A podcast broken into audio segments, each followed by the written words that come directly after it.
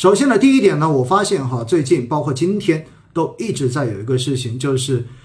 海外版的抖音，然后遭到了美国的围剿，对不对？那大家会发现的话呢，海外版的抖音确实自从今年以来，它的一个下载量已经变成了全球第一，远远的甩开了美国的那些主流的社交软件。那么在这样的背景之下呢，大家可能会看到了，那就是像包括什么，包括特朗普，然后的话呢，包括呃前前后后美国政府官员大概有十多位的官员都对这个现象表达了自己的担忧，并且的话呢，呃，他们大言不惭的说。中国在利用这样的软件搜集外国人的隐私，所以为了照顾国家安全，所以必须要去限制海外版抖音的这个 TikTok 的它的一个运运营的这样的一个事情。那当然，在这样的压力之下的话呢，到最后发现经过多方努力之后没有办法。那么现在基本上来说，可能微软会开始跟字节跳动进行收购这个海外版抖音的这样一个过程。那我看到的话呢，有很多人在说哈，说，哎，老师你应该要点评一下，为什么说抖音的话，字节跳动为什么不去争取一下？我要告诉大家，这个东西没得争取的，为什么？因为它不像华为，软件这个东西它不是一个不可替代性的东西。有很多东西的话，我们知道，包括我们自己在玩的游戏，包括我们现在在用的这些软件，甚至包括我们现在用的直播平台，其实说白了，如果真的把这个软件限掉了，大家会发现你很快就会忘记它。很快你就会去转向另外一个同类可以取代它的软件，所以呢，在这样的环境之下，你会发现，如果海外的某个政府他要去禁用你的一个软件，要给它作为限制，你会发现，其实作为商业公司来讲，是真的没有什么太多讨价还价的余地的。而且，与其被它封杀，未来过了几个月之后彻底的被整个市场所忘记，还不如趁这个时候卖个价钱，然后直接把它卖出去。考虑后面能不能做别的事情，那这个事情呢，基本上未来应该差不多就是这样子尘埃落定。当然，大家会觉得很不顺，对吧？大家觉得很不爽，为什么中国的这种高科技公司出去之后就要受围剿？那这个事情会有什么样的蝴蝶效应呢？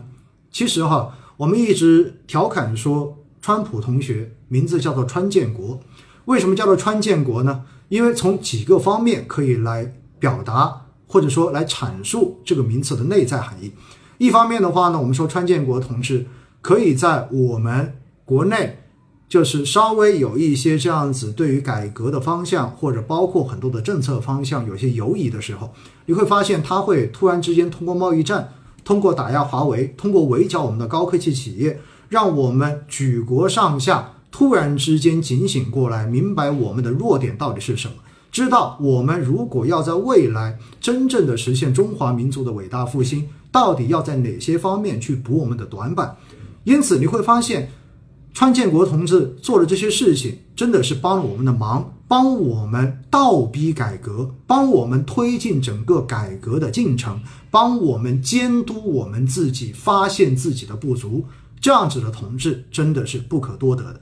那么第二块是什么？第二块说到的是你会发现。川建国同志的话，不仅在监督我们进步，更重要的是他在不断的打击自己跟盟友之间的关系。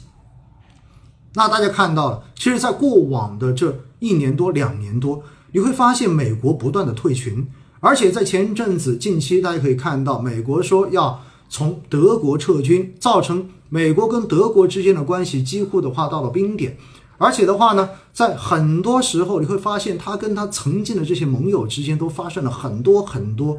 看上去本不应该发生的事情，造成现在大家对于美国是不是还有这个心力来领导全球，或者说美国还有没有这种能力来领导全球，大家可能心里面都开始画起了问号。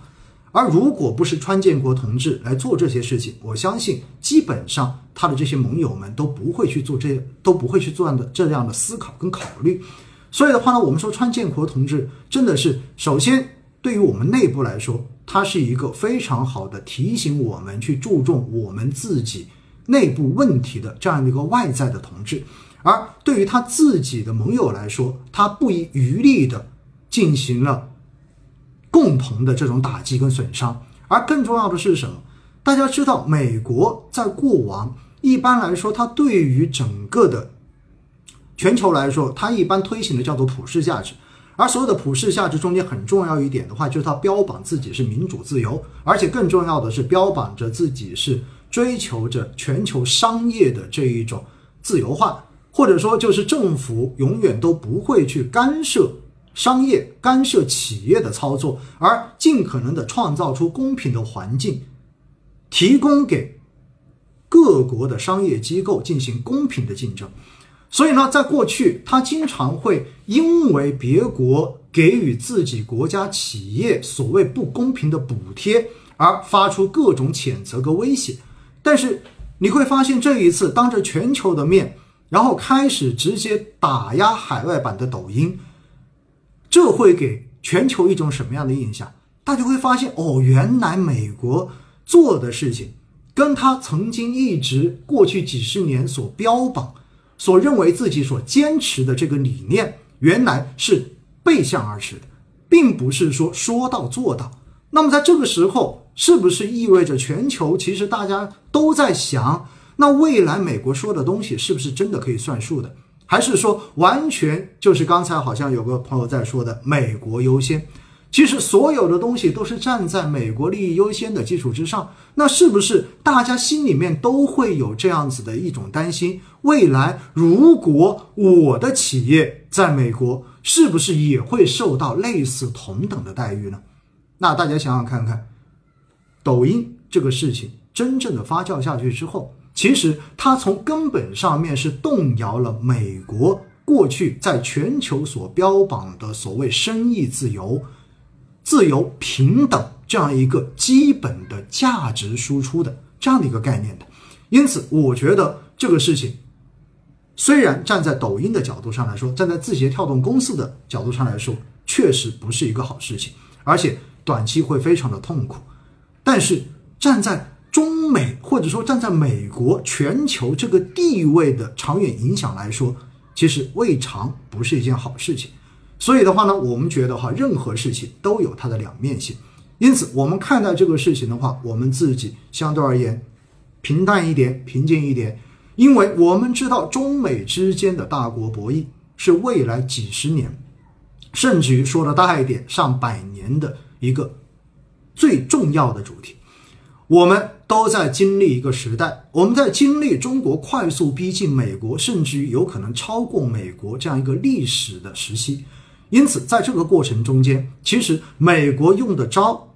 越不靠谱，美国用的招越来越离谱。在很多时候，其实叫做杀敌一千，自损八百。因为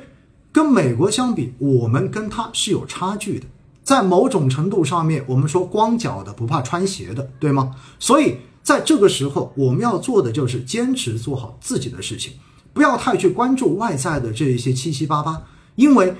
我们只要做好了自己的事情，相信在川建国同志不断出昏招的这样的情况之下，或者不断出乱招的情况之下，其实他会帮我们帮我们的忙，它会让我们慢慢的越来越接近美国现在的实力，甚至于未来为我们的超越奠定出良好的基础似的。所以我觉得不是坏事情，大家要从多方面去看待这个事情。